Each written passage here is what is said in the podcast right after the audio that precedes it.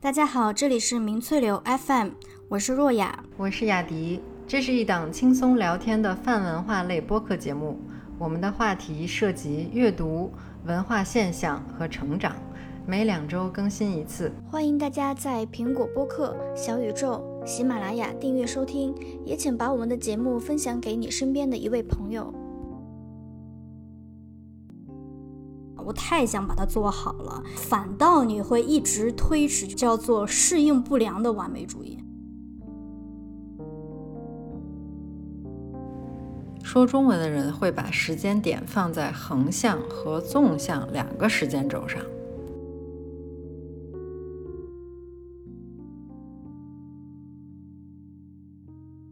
这一期我们打算聊聊有关于时间的话题。最开始呢，我也想抱着一种问诊的心情和忏悔的心情，跟雅迪一起聊聊拖延症。拖延症，我觉得现在每个人多少都有一些这种症状，就是属于，呃，不知道是轻还是重，反正也没有一个标准可以让我们去参照。然后平时和朋友聊天的时候，也是多少都会向对方抱怨自己的这种。哎，自己的这种现象或者说症状吧，就解决不了啊。嗯，就像我，反正是经常会遇到一些特别困扰的，就困扰的一些情况，就是因为我太拖延了。就比如说出门这个事情，就是呃，如果我比较长时间的要呃离开家，就是我觉得我从没出门的开，没出门的时候就已经这个拖延大戏就已经上演了，就是。首先呢，不到最后一刻，我是绝对不会整理行李的。之前跟父母在住在一起的时候，我爸大概，呃，在我出门前的两三天就开始骂我了，就说：“哎呀，你要吸取上一次的通宵整理的这个行李箱的这个经验。”他说：“咱们家是全小区最亮的，就是晚上所有灯都要打开，灯火通明。”对，然后他就会问你行李到底整理了多少了。然后呢，我就说，哎呀，我能整理完，你放心吧。这一次，我这一次不一样，呃，我就是我有分寸，我每次都会这么说。然后我没有一次是提前整理行李。然后最关键是我还不是那种就是凑合着时间来不及随便塞一塞就走了，就是我手上是有一个啊那个行李的那个。整理清单，就我自己以长期以来总结的，我认为嗯很适合我，然后也也很也很全，然后我出去就不用说哎呀缺这个缺那个，所以呢就意味着我要就真的是通宵的去，也不不至于到通宵，但是经常就可能比如说我整理到半夜三点四点，然后我爸。就第二天早上也是黑眼圈很重 为什么你爸会黑眼圈呢？就是因为他在生气，他就他就躺在床上，他也睡不着。他说你怎么还在整理？就是会这样。对。那那你自己觉得，就是每次这样整理的时候，就是最后一刻才交卷的这种感觉，是不是没有什么没有带来什么就实质的影响啊？感受极差。当然有实质的影响。我本来可以睡得很好，就是我觉得你说我那么多次的，几乎是每一次都会呃，就是拒绝整理。我就觉得哎呀，两个小时一定能收拾完。就是其实这么多次的经验告诉我，我根本就整理不完。但是每一次我都欺骗我自己。然后最主要的是我自己会相信，我就盘算一下，哎，差不多这个两个小时之内就可以整理好了。但没有一次是可能，通常都要乘以三，至少要乘以二的这个时间，我才可以。就是我欺骗自己，已经自己已经相信了，欺骗自己的高手。对。哎，但是我有个尺度啊，就是我一般到机场很早，就是我会提前很很早到机场。对，就是在家会比较困难。但是有一年，呃，是我刚到上海的这一年，那一年我有一次就是没赶上飞机，就回家过年的时候，因为那是我第一次一个人住一个房子，所以我就很紧张。出门的时候我就想，哎，这个插销拔了没有呀？那个天然气关了没有呀？就是脑子里面一直在盘盘旋着这些声音，所以我就要每一个房间去检查。关了门以后，我还是不放心。就是已经走到楼下，我还要再上来再看，就是心里面会犯犯嘀咕的。我知道我已经快迟到了，但是我就是没有办法坐上车去机场。然后后来呃，我就想了一个办法，避免这种恐惧和担忧，我就想到一个办法，就是我每一次在离开家，拔掉每一个家里面的插销，然后清空冰箱，然后关掉那个呃天然气的时候，我都会录录视频。嗯嗯，就说哎呀，这个这个 对，还要一边振振有词的念着说，哎呀，小卧室的什么什么什么关掉了，就是这样。对，我觉得这个像是房，就是租房中介会干的事儿，好像差不多。我可能有副业了。这样检查好一套下来之后，就是看视频的时候，是不是终于能够放心了？是，然后我觉得我自己太小题大做了。就是如果这个方法才能。根治你的心里的不安的话，那就是也没什么特别好自责的，反正就按照这个做下去吧。但是毕竟出门还是少数时间，所以它其实并不是最困扰我的。我最困扰我的其实跟我的工作还有生活很息息相关的，就是我的写作，我会经常拖延。就这个非常困扰我，嗯。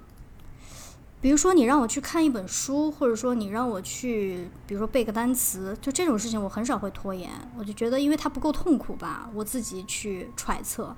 但如果说我今天是写一篇文章，尤其是当我非常想把它写好，呃，不管是一篇文章，还是一段文字，甚至是一个标题，这么一句话的这种文案，就其实有时候越短越难写嘛。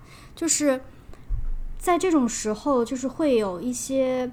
步骤，比如说刚开始可能有时候我需要大量读一些相关的东西，在这个步骤我就不太会拖延。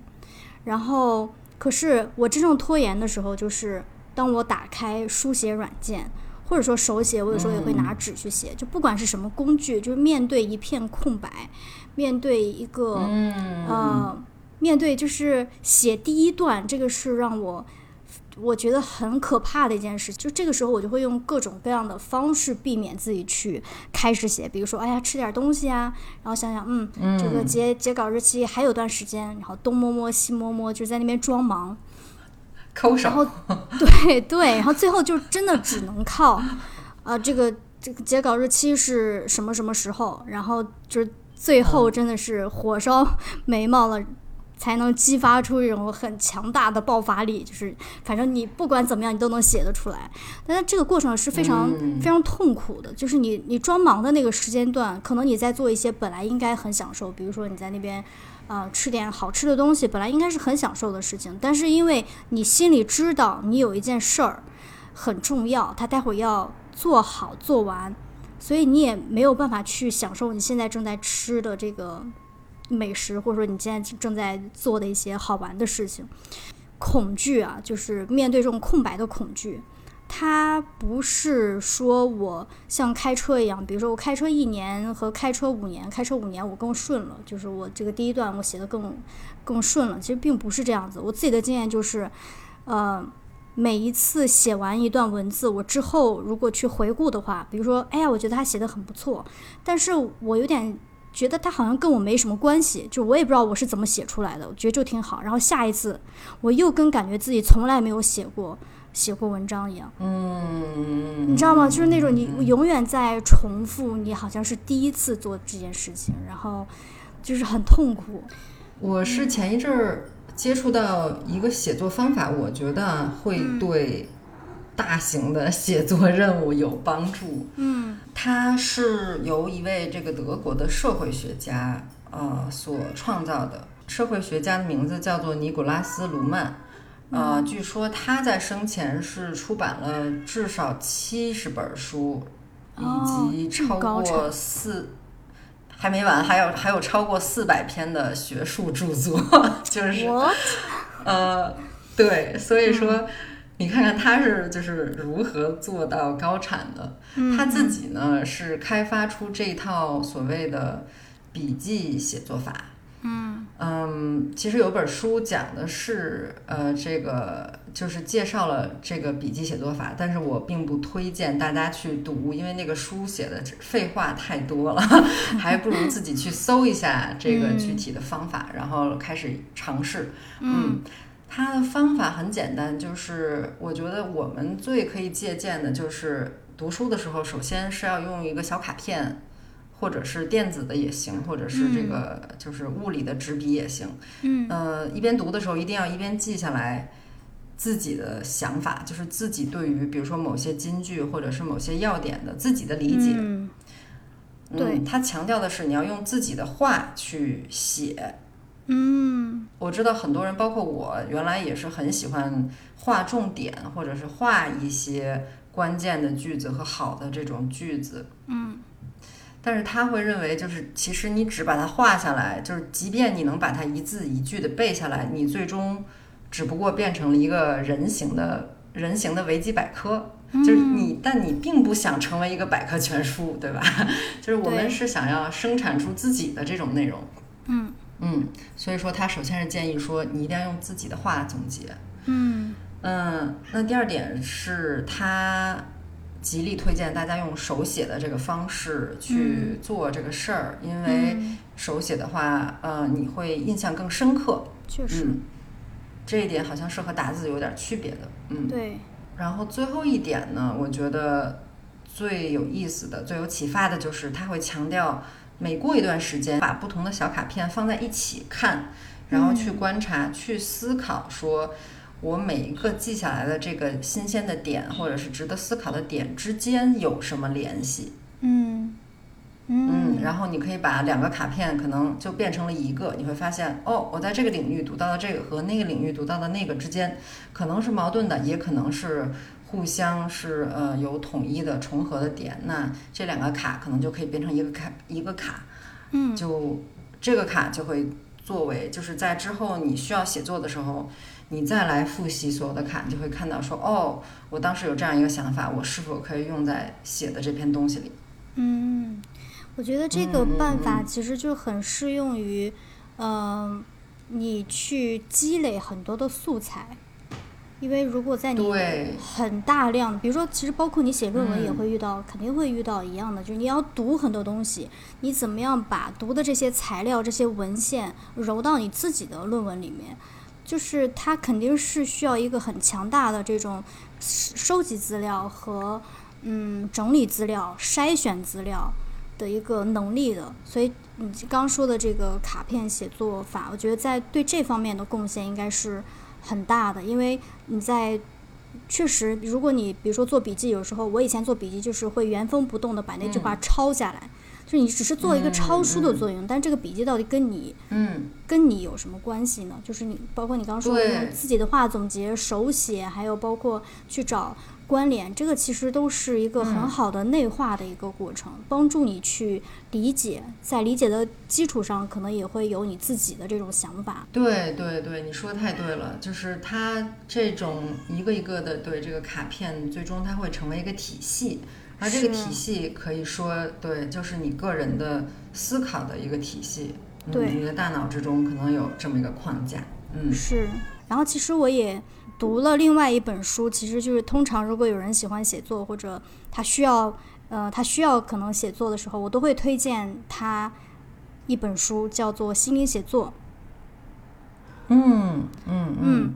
那在这本书里面呢，其实我刚说的就是因为，呃，我把，比如说我要写写一篇文章，因为我想把它做好，我太想把它做好了，然后反倒你会一直推迟，就是哎呀，这个等等吧。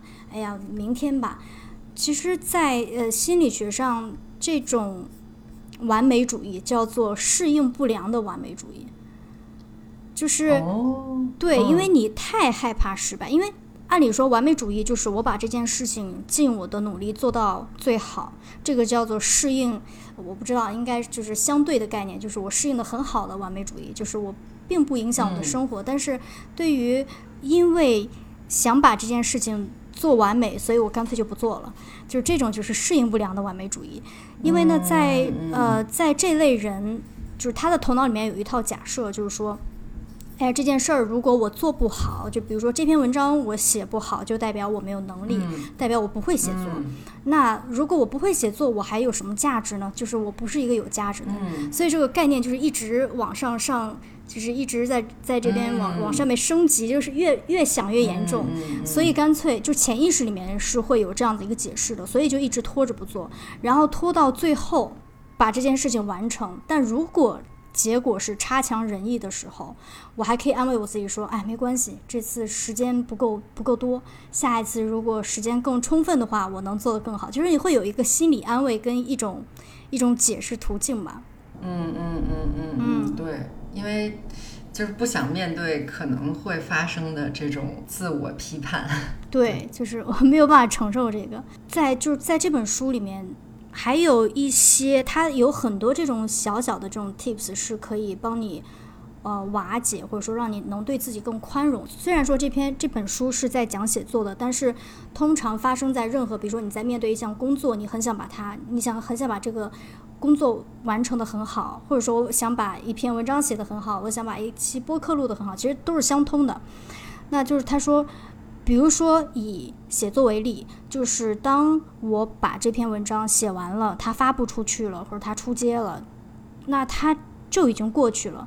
它里面的语言，它里面的观点，就只能代表某一个时间节点的我的想法，就它是一个瞬间的，但你是向前看的，你是一直在移动的，所以它没有你的任何一篇，甚至代表作，它都不能代表你，因为。它就更不能是代表你的价值了，嗯，然后，嗯。对，然后包括还有一些我觉得对我很有用的，就是呃，你不要用太太好看、太精装的笔记本去写，就是不要太有仪式感。你知道，你知道我说的太对，对，你知道我每一次觉得我写的特别畅快的是什么时候？就以以前就是常常在坐飞机的时候。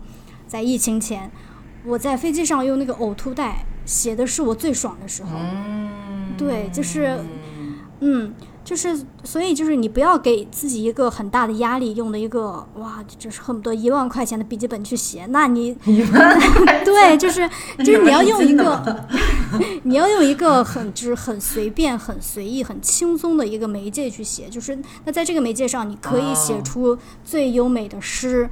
你也可以制造垃圾，就是你不会有太多的负担，所以这个也是我觉得嗯比较有用的哦。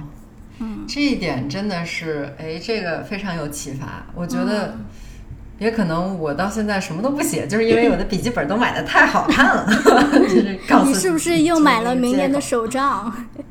也那必须买了，但是但是还除了手账，也有很多这种。没有任何日期啊，只是横线或者只是格的这种笔记本，还是不敢用，就觉得哇，不行，这个笔记本实在太精美了，怎么能怎么能随便涂涂写写？不能糟蹋它。对啊，这个就是给自己的心灵带来了很多的压力。对，嗯，无形的压力就是挡在我和写作之间。嗯嗯，对，嗯，确实需要放下很多这种东西。是的。而且就是，嗯，这里面就是他有写到一句话，他说写作的过程就是在驯服自己、释放心灵的过程。就我很喜欢用他用的这个词，叫做驯服，应该这么说吧，就是人的头脑里面本身就会有一些很狂野的念头、很抗拒的、很恐惧的。然后他用到驯服这个词，就是你有时候不要太把自己当人看，因为有时候就把自己当成一个动物来看，就你要扮演驯兽师的这个角色，跟你的脑袋相处，所以。也不需要太自卑了，不需要因为这个拖延症而显得，哎呀，是不是别人都很有效率啊？是不是只有我这么，嗯，你知道什么都做什么事情都做不好，做什么事情都做不完，嗯，对，不要把自己看太低，也别把别人看的 就那么高。你知道达达芬奇，就我我查了一下，我上网查了一下，哪些名人也拖延。就是我最早不是之前跟你分享了一个图片嘛，就是，呃，胡适的留学日记里面啊，对对对，有一段我是日期我记不清了，但大概就是七月十三号打牌，七月十四号打牌，七月十五号打牌，七月十六号胡胡适之啊胡适之之前定的学习计划都忘了吗？然后第二天继续打牌，就 是打牌，对对对，放弃了。然后据说达芬奇也是是的，打得很好。对，所以就是据说达芬奇，因为他画画速度就很慢，就因为他的这个速度呢，就是跟甲方这个关系搞得也不是很好，所以他呢有一次就是在笔记里面写着写了一段话，他说，呃，大意思就是告诉我，告诉我到底有哪样事情是完成了的，所以嗯，就是看到看到这些天才，也就虽然我没有天才的这些天资，但是我跟他们一样拖延，就是我跟他们因为拖延而产生挫败感是一样的。有很多对共通之处，嗯，其实拖延还有好处啊，我觉得它就是是一种我们自我保护的机制，对对吧？就是我们刚才说写作呀，或者收拾行李啊，这些都是就是从远处看。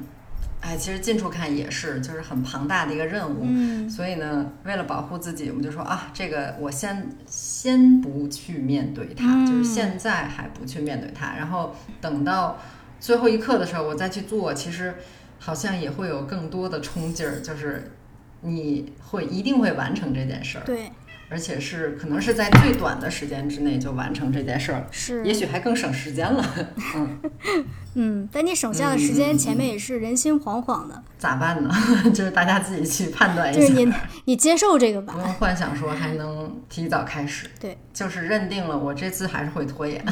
对，但这一次还是会有奇迹发生，就是在最后的两小时，我做完了一切。每次都有奇迹发生，是的。对，嗯。对你说这个，如果是好处的话，我觉得就突然想起来，以前有一个朋友，就是经常跟我说他要学。哎呀，他不会听这期节目吧？对，然后就学了几年了，也也没怎么学。然后我他这肯定是拖延了。就你说找不到一个时间，每天找不到二十分钟嘛，就不可能。我觉得这种情况就不太像是说我太想把英语学好了，所以我找不出二十分钟。这种明显就是你不太想干。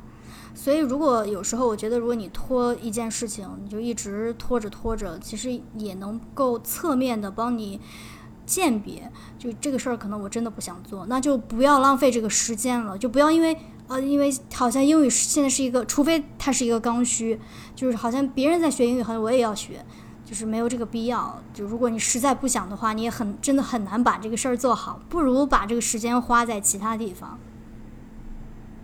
没错，没错，嗯，我是在呃昨天在整理那个二零二一年看过的书，嗯，然后就发现有好多本书都是看了一点儿，就一直放在那儿，就想说哦之后再看吧，嗯，但是昨天我确实就像你刚才说的那样，就是我发现哎，如果到现在都没读，都半年过去了，这本书都没有再次打开的话，那说明其实我不是很想读，对，那就算了，那就放弃，对对对对对。是的，嗯，对，而且有时候就有的事情拖着拖着，就未必要解决，就有一些很，就是现在我不想面对，有一些事儿真的拖着拖着就过去了，就有一种嗯，多一事不如少一事，哎，少一事不如多一事，嗯，多一事不如少一事，对对对，算了算了，其实怎么说都可以，对对对，算了，嗯，哎，我想起来一个很有意思的语言学的实验啊。就是对比说不同语言的人是如何思考时间的，呃，它是由当时在斯坦福的一位教授 Boroditsky 和他的同事们一起做的。嗯，他们这个实验呢，证明了母语是中文的人和母语是英语的人，由于我们在表达时间的时候会把时间点放在不同的轴上，然后呢，这一个不同就。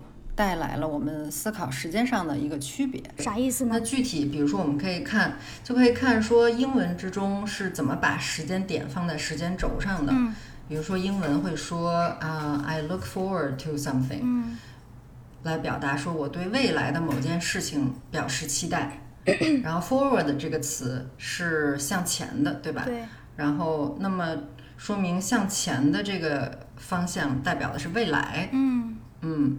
然后相反呢，在说回顾某件事情的时候，会说，比如说 look back，嗯，就是往后看，对，嗯，那就是说明就是后面这个方向是表达过去的，嗯，也就是说前后呢这两点，就是你在这两点之间画一条线的话，它会是一个纵向的一个轴，那这个呢，就是貌似就是英文之中，呃，表达方式里面所体现出来的一个时间轴，嗯。嗯，那对比来看呢，其实咱们中文里面也有这种横向的这个时间轴，对吧？我们会说啊，之前、之后，对，嗯，这样的表达方式，嗯。但有个不同的是，咱们中文里面还经常用一个纵向的时间轴，嗯，我们会说上一次，哎，上一年，对，用上这个字来表示过去。嗯。相反呢，我们会说下次、下节课、下一个季度啊等等，这样的用下这个方向来表示呃未来。嗯。那这种上下的这个纵向的时间轴呢，是英文里没有的。嗯。所以呢，这个实验最后他就发现，哎，这种表达表达方式上面的区别，似乎让这个说中文的人。在思考时间的时候，也会是以这种纵向的方向，嗯，来思考的。他这个实验就是用来证明说，哦，我们每天日常说的这些话，可能会对我们的这个思维方式有影响。嗯，对，嗯嗯，所以就是我们我们的语言里面，比他们多了一个对于时间的思考的维度，或者说一种方式。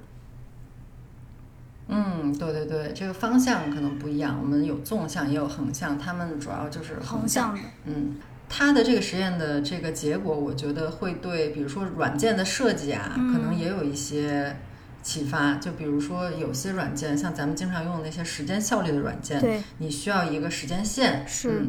那可能这时候，如果你要考虑到用户是谁的话，比如说我猜，就是你可能要。就会去想说，哦，那我这个时间线是横着设计还是竖着设计？哦，嗯，对对对，嗯，我肯定是更习惯竖着去设计。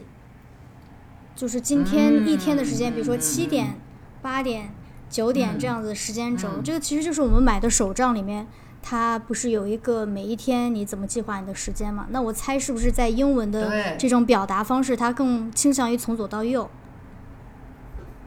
嗯嗯嗯嗯，有可能啊，对吧？这个有还有这个和这个一系列相关的实验都会去从，呃，有时候也会从这个书写方向去看，嗯，就因为中文和英文其实都是从左向右书写，对，好像对，好像这一点对于我们呃脑中的这个时间轴的方向也有影响，嗯，是，对，有一些语言是从右往左写的，嗯，那说那些语言为主的人呢，好像就。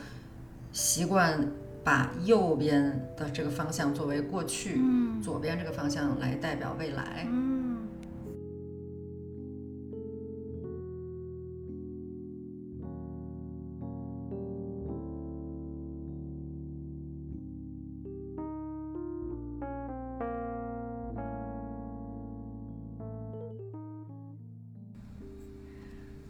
得今年过得。太快了，就是每次站在年末这个时间点的时候，就会觉得哇塞，这年怎么嗖的一下就过去了，然后就发现，嗯，我今年 年初的时候做的那些计划都怎么样了呢？嗯，有没有完成呢？然后就，所以最近就是开始在梳理这个二零二一年读过的书啊，做过的事儿啊，嗯。我就发现，好像至少一半的计划都没有实施。才一半吗？就是你要问我这个话题，我能说两个小时，很多了。当然很，一开始计划了一百条。那是因为那个一开始的计划太多了吧？有很多呀，我这个最对最直接的就是，嗯，之前一直说要开一个，另外再开一个 solo 的播客，单口。就是一个读做一档读书的节目，然后到现在也没开，嗯，就是没时间是借口，主要还是拖延。但其实就算咱们这个节目，当时也是花了，就是比咱们预想的要长很久的时间才开的，是，嗯，哦，那要是比起我们的节目的话，那我这个节目还不，我我的这个就是新的节目还不算长，因为我们其实是录了一年，然后最后才。重新说，哎呀，我们要是不是要发布了呢？然后，当然之前的都全部没有发布，我们全部是新录的，就是等于做了一年的这个练习。嗯嗯嗯，对啊对啊，所以说很多事情它是需要一个酝酿的过程，我觉得就是不用着急，就是你可以先继续花时间去想这事儿，然后。可以记记卡片什么的，就是从卡片开始积累，然后慢慢的就是让这些卡片发酵，发酵之后，哎，可能就会出来一个小的东西，然后再一点一点改。嗯嗯，反正这个拖延的过程，像我们刚才说的，它也可以帮你去过滤一些不是那么重要的任务。嗯，对，可能新年一开始的时候，我们都是有一百个想做的事儿，一百 一百条。等到年终的时候，就发现，嗯，时间已经不多了，是不是应该删一删了？嗯嗯嗯。对，我觉得在做计划的过程中，用一些效率软件还是比较有必要的。我觉得这个你很有发言权呀，因为最早其实印象笔记就是你推荐我的。我可能是前几年开始就特别执着于要用一些工具，然后来提升自己的这个效率。嗯，到头来，反正到现在还是觉得。可能没有说某一种工具，或者说不是说只有哪一个软件才可以帮我完成很多事儿，但确实有一些软件组合在一起是可以帮你去梳理你的这个目标的。嗯，最早用的印象笔记，嗯，现在觉得印象笔记不靠谱了，就是不够靠谱了。国内版的这个印象笔记，对呀，就是有很多小问题，同步不够快。呃，上传照片，这个经常花好几天的时间，有时候，嗯，所以这个软件的选择也是一个特别有意思的一个过程，就是用着用着会发现说，哦，某些公司可能比其他公司是的，真正的更懂如何去设计这种软件，嗯，对我觉得用下来，现在会觉得比较好的两款，一个是。咱们都在用的那个滴答清单，我最喜欢它的是，你可以，呃，把这个每天的事项写下来之后，可以放在一个月历或者是周历，嗯，或者是每三天的这样一个视图来看，非常的清晰，嗯，就视觉上能看出来，哎，有哪些事情是要在哪个节点完成的，然后可以把这个事件所需要的时间段也写上去，然后它就是一块一块的。我突然想到，滴答清单它的这个时间排列好像就是从上往下，就是会比较符合我的这个。对而且我觉得滴答虽然说现在也有很多其他的这些软件是可以提供你，就是你的代办清单只是其中的一个选项，但是呢，我自己也是倾向更倾向于用滴答清单，就是因为它够纯粹，就是我只要看我的行程，我就看滴答清单就好了。免得它有其他太多的有关于我的这个计划的信息，就是会模糊这个焦点。就是滴答清单，它会帮你，你可以自己去选择，说你这个任务的重要程度，对吧？有那种三个叹号就非常紧要的，然后两个叹号，也有一个叹号的。嗯，但是我们要特别声明一下，就是这集没有受到 任何的资助，没有，没错，对，没有任何硬广，这个就是我们自己使用的一些心得和想法而已。对对对，我们也可以把死说成活的。嗯，这么快，这么快就改口了。嗯，对啊，就是滴答清单真的很好用。嗯，它的另外一个优点，我觉得是你可以把你的任务按照项目来归类。嗯，就比如说我们日常中，你可能有些差旅，对吧？你还有一些。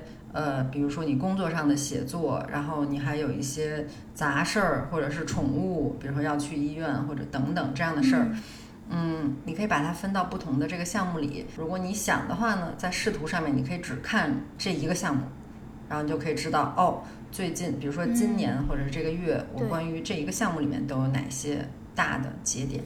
然后最近咱们开始使用的这个 Notion，我觉得也是很神奇的一个软件。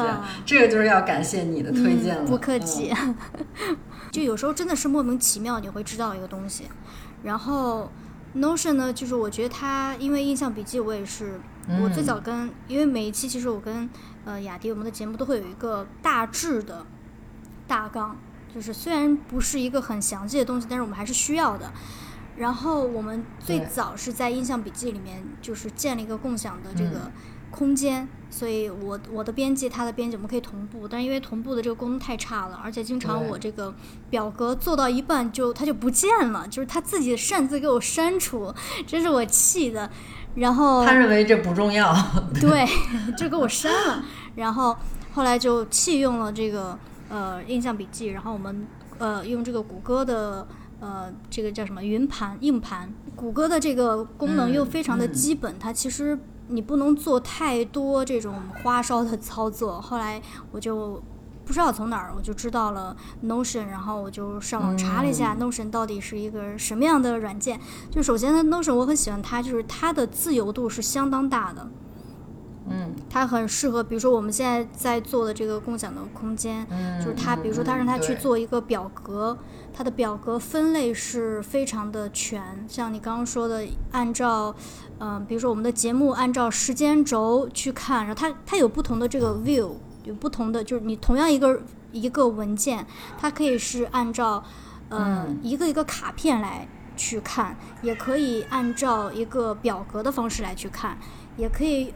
按照时间轴的方式、日历的方式去看，我觉得这就非常的方便。对对对，这个就是可以根据你的需要去把所有的呃任务进行一个分类。嗯，可以，比如说卡片的时候，就可以清楚的看到，呃，如果有十个卡片，可能有五个卡片是在这种已完成的这个类别里面，然后它就是形成了一堆儿，另外一堆儿可能是未完成的。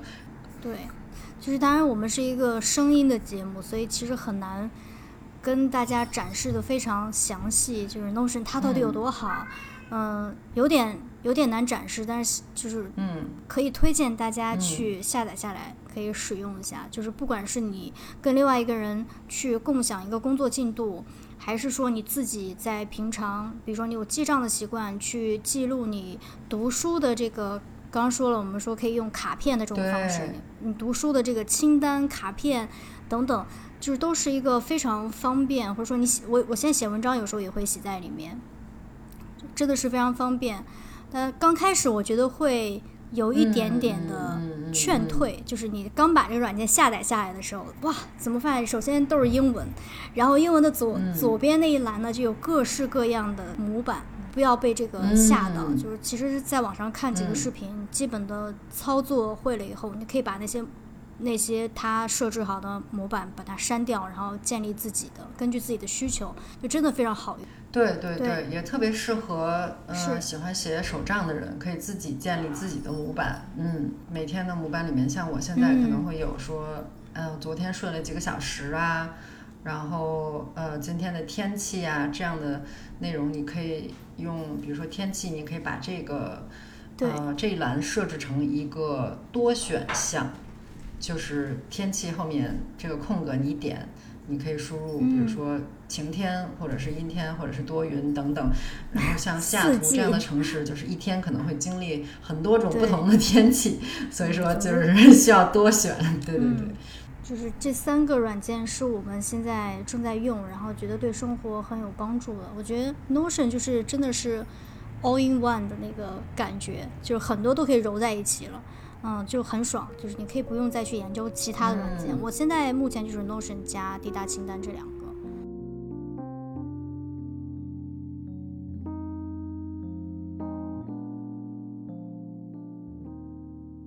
不知道大家有没有听过玛雅丽？就是，嗯，就是这个之前我给呃雅迪看过他的玛雅印记，然后没有一个是能，他他的这个玛雅印记刚好是我不会解释的那一种。总之，这玛雅历也是一个挺有意思的一个呃计时的一种方法。它其实是在很久很久以前，在前哥伦布时期中美洲的这个玛雅文明使用的一套历法系统是。呃，人类最古老的历法系统之一，它和我们今天用的这个公元历是非常不同的。我们今天其实这个，我们今天用的这个日历是没有什么意义的，它其实就是一个计时的一个，就像一把尺，时间的尺子一样。那玛雅历呢，就是它多了一些神秘的色彩，它就是根据这个，我忘了是哪一颗星，金星还是还是哪一颗星的这个，它是根据星象的变化去，嗯。制作了一套这个计时的这个系统，就据说今今天在墨西哥的某一些地方，还是有人在，还是有一些呃人在使用这个计时的方式的。然后我比较喜欢的是玛雅历，在呃，它每一年会有无时间日，就譬如说明天就是新的一年了。那今天呢，并不是这一年的最后一天，这就是这一天呢是没有时间的，所以叫做无时间日。就它是在新旧年之间的有一天是不做日期计算的。就目的是什么呢？就是他们相信说，每一年至少你要有一天是不被其他事情所干扰的。所以在这一天很重要，因为它连接着过去一整年的回忆，以及呃，它也连接着未来你要展开的生活。所以这一天其实是用来思考的，去用来嗯清理、整理你自己的。呃，比如说他们会鼓励在这一天尽量保持安静、清晰、平静的去度过。所以也希望。大家会趁着年末有一种想要总结回顾的这种冲动，嗯，就借着这股风，其实可以也整理一下自己的这种迈入新年里面的步伐。无时间日这一天的存在很有意义。其实每一个月可能都可以有一个这么一个无时间日用来总结。嗯嗯，之前我在用的那种有关这个时间管理的一些。呃，一些这个所谓的原则啊，也会提到，就是你最好是阶段性的去回顾你的这个任务，或者是你各种事项的这个完成的状态，可能和这个玛雅历的无时间日也是有这种嗯相似的这种同工，对，是的，是的，嗯。嗯。可能只有在这个回顾的过程中，我们才能更好的去做接下来的这个计划，看看是不是要删一删、减一减我们的重担，或者说有一些其他的可能之前忘记的一些任务可以加回来。对。那其实我们今天就是在说到时间轴的这个呃中文和英文的区别上的时候，呃，我觉得还有一点是我想到的是。想看看大家有什么想法，就是现在我们手机上其实所有的软件，或者说比如说像 Instagram 啊，或者是微信啊，或者是在阅读文章的时候啊，都是就是用上下滑动的这个动作嘛，对不对？嗯。那其实也就是说，呃，世界上大部分人可能也都是这样，就是不管是说英语的，还是说中文的，还是说其其他语言的人，都是在。呃，不断的往上滑来看到之后的内容，那这个是不是也可能对我们的时间轴的思维有一个改变呢？也就是说，说英文的人可能也会开始习惯上下方向这个纵向的时间轴嗯嗯，想听听大家的想法。然后，你的拖延症到了哪一期了？就是你有战胜它吗？或者你习惯？嗯，反正我是已经习惯了。嗯嗯嗯，拖延症，我觉得我还是属于没有完全习惯，就是还是在不断的想要和自己抗争。嗯，我是习惯了我想要抗争的这个过程，不是习惯，对，嗯嗯，不是习惯了拖延症。对，嗯对，就还是可以慢慢的让他，嗯，让他去自由的去发展吧。嗯嗯，好。那这一期也就是二零二一年最后一期，对吧？嗯，对。马上因为马上对，因为这一期节目应该是十二月三十号播出。嗯，对，嗯，对对对，那正好三十一号就无时间了嘛，无时间。对，无时间日，三十一号要上班嘛？对。你跟老板说我不去了，今天是无时间日。嗯，今天没有时间，没有工作的时间。是。好。那我们好的，明年再见吧。嗯，明年再见，拜拜，拜拜。